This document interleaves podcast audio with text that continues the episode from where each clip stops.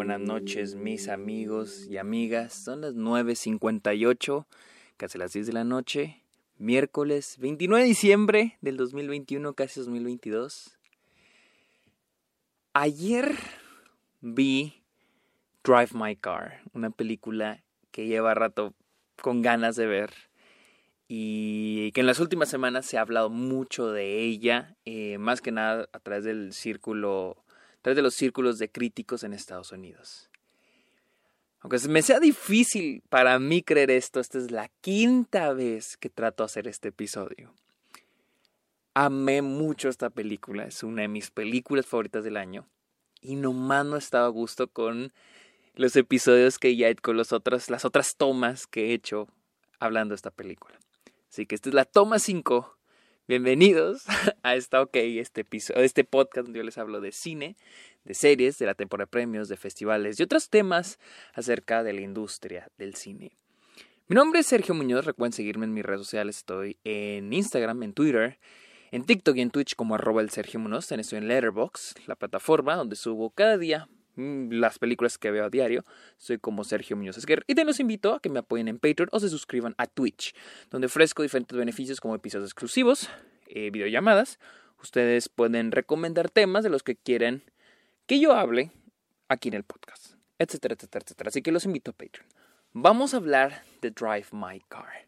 Drive My Car trata la historia de Yusuke, un actor de teatro que un día lo invitan a dirigir una obra de teatro y al mismo tiempo lo vamos a ir este lo vamos a estar siguiendo mientras conocemos su relación con su esposa.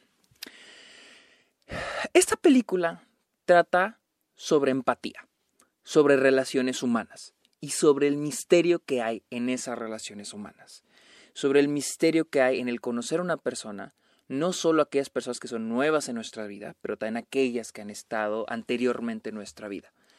Eso es principalmente el tema de Drive My Car. Y la manera en que abarca este tema es espectacular.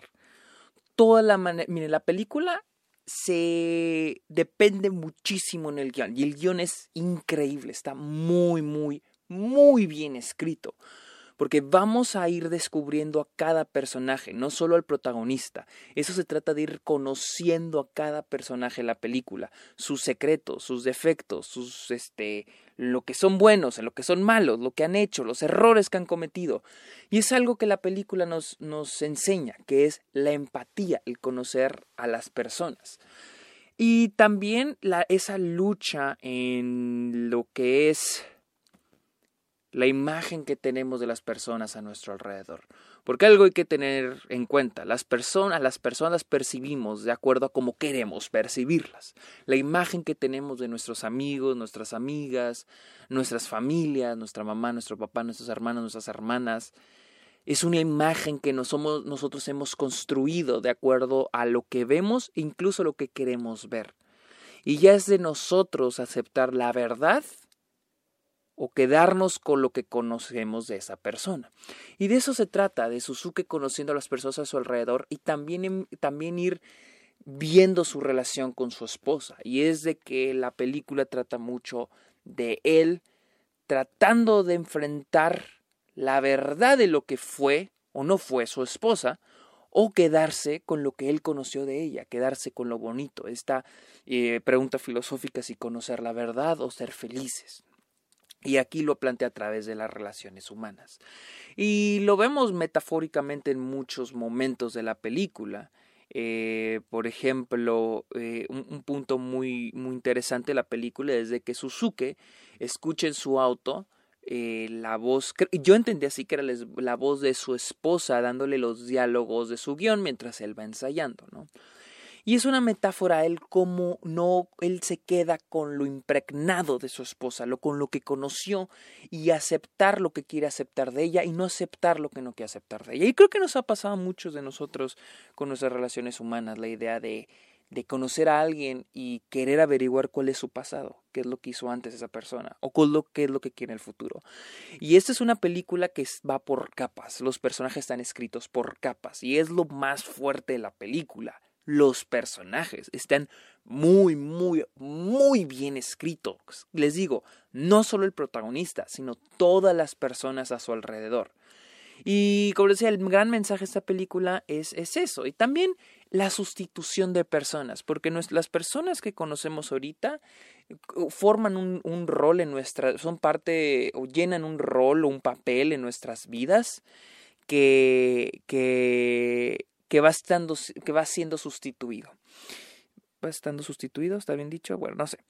Les voy a dar un ejemplo. Por ejemplo, nuestros amigos, nuestros mejores amigos de primaria no son los mismos que fueron en secundaria, y no son los mismos que son en prepa, y no son los mismos que son en universidad, y probablemente no son los mismos del trabajo. Y son, no es de que, ah, voy a sustituir a este amigo por el otro, pero son personas que llenan huecos, se van, dejan esos huecos y después otras personas dejan esos huecos. Y es muy interesante cómo esta película juega con esa metáfora por todos lados, ¿no? El simple hecho de los roles, la idea de los roles y cómo está planteado aquí a través de la obra de teatro, ¿no? Eh, la idea de que Suzuki tiene que hacer el casting de su obra de teatro, elegir a los actores y de que los actores van pensando yo quiero este papel y Suzuki dice no, algunos van a recibir el papel que quieren, a otros yo se los voy a asignar. Y es lo que pasa en la vida real. A las personas que conocemos a nuestro alrededor les asignamos roles. Y también la idea de sustituir, varias veces lo vamos, lo estamos viendo en, en, en la película. Y creo que mientras más vamos conociendo a los personajes, también vamos a, cayendo a la idea de, de conocer gente nueva. Y, y esta película depende mucho del diálogo, ¿no? Los personajes se van a conocer los unos a los otros a través de las historias que van contando, pero también mucho de las cosas que no se cuentan. Por ejemplo, en la película, eh, la compañía que, de teatro que contrata a Suzuki para dirigir la, obra de teatro, eh, por políticas le dicen, tú no puedes manejar tu auto, ¿sí? Lo tiene que manejar una chofer. Entonces empezamos a ver la relación entre la chofer y Suzuki.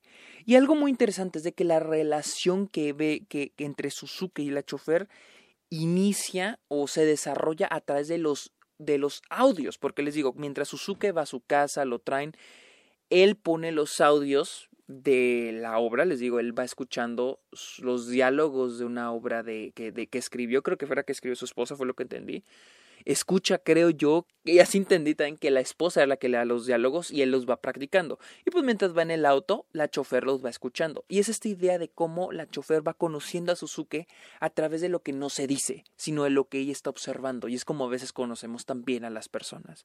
Y cómo también se va desarrollando la relación entre Suzuki y su chofer.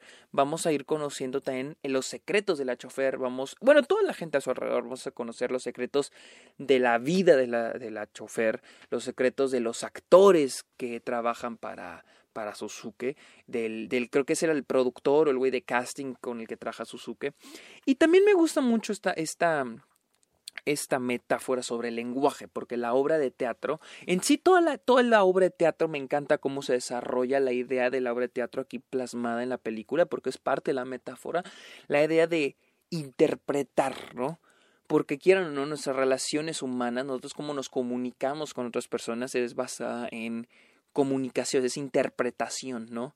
Y quieran o no, no somos las mismas personas con nuestra familia como lo somos con nuestros amigos, con nuestras amigas.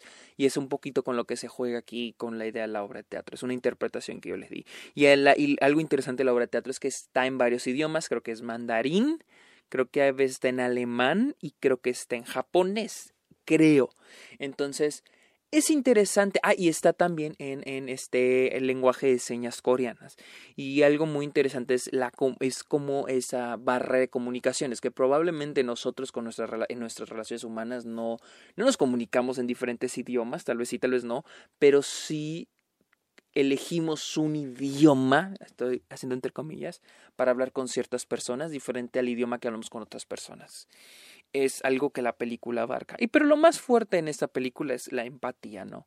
La empatía entre seres humanos, el conocernos y, el aceptarnos los unos a los otros. Y ten la idea de la idea de que nunca vamos a conocer a una persona al 100%. La dirección de Ryusuke Gamaguchi, quien también tiene otra película, que también está en otra película este año, la de Wheel of Fortune and Fantasy. Su dirección en esta película es excelente. A mí me gustan mucho las películas que dependen mucho en el guion. Eh, no espero gran foto. La fotografía está bien, no es algo espectacular, no es algo muy cinemático. Eh, la película depende mucho en el guion y para mí eso ustedes, ustedes me, para los que me conocen saben que ese es el tipo de películas que a mí me gustan. Y siento que ustedes son el tipo de películas que se llevan más se dejan llevar más por películas que dependen del guion. Esta es su película. Es una película, esta es una película que dura casi tres horas. Es la película más larga que vi este año, de las nuevas. Pero creo que fue la que más rápido se me pasó, porque todo es tan interesante. Eh, los diálogos son muy interesantes, las relaciones todas son diferentes. Y de hecho la película dura 40 minutos en comenzar, dura, tiene 40 minutos de prólogo. Es un prólogo muy interesante, ¿no? Que es, nos plantea todo el tema de la película, ¿no? Pero sin saber que ese será el tema de la película. Al final que tú la acabas, comprendes todo, porque es una película de capas, una película de ir descifrando cosas, de ir de tirarle coco no es compleja, no es una película compleja, porque a través de los diálogos, a través de las cosas que van pasando, entiendes, es fácil de comprender cuál es la finalidad de la película, pero es como un rompecabezas, ¿no? Vas agarrando las piezas y vas viendo hacia dónde se dirige la película y finalmente ya cuando tienes ese rompecabezas completo dices, ah, órale, ya entiendo. Es una película que sí es debatible, o sea, de que es una película que literal yo creo que sería muy disfrutable ver con una persona, con otra persona y, debatirla al final, hablar de, de qué, qué, me habló la película, qué me dijo la película. Y también el, el hecho de que es una película que definitivamente se tiene que ver más de una vez. Yo fácil la quiero ver de nuevo literal, yo creo, en los siguientes días. Tengo muchas películas que ver, pero quisiera verla lo más pronto posible, ¿no? Porque es una película que sí me tocó, que sí disfruté muchísimo y, la que, y, de la que, me, y la que me dejó muchísimas cosas que aprender. Eh,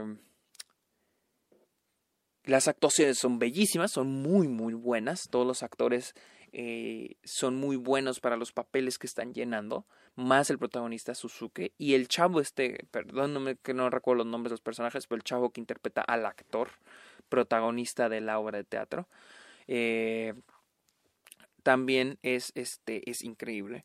Y sí, Drive My Car, ahí ya descifré por qué todo el mundo está hablando de ella. Es fácil, top 3, una de las mejores películas del 2021.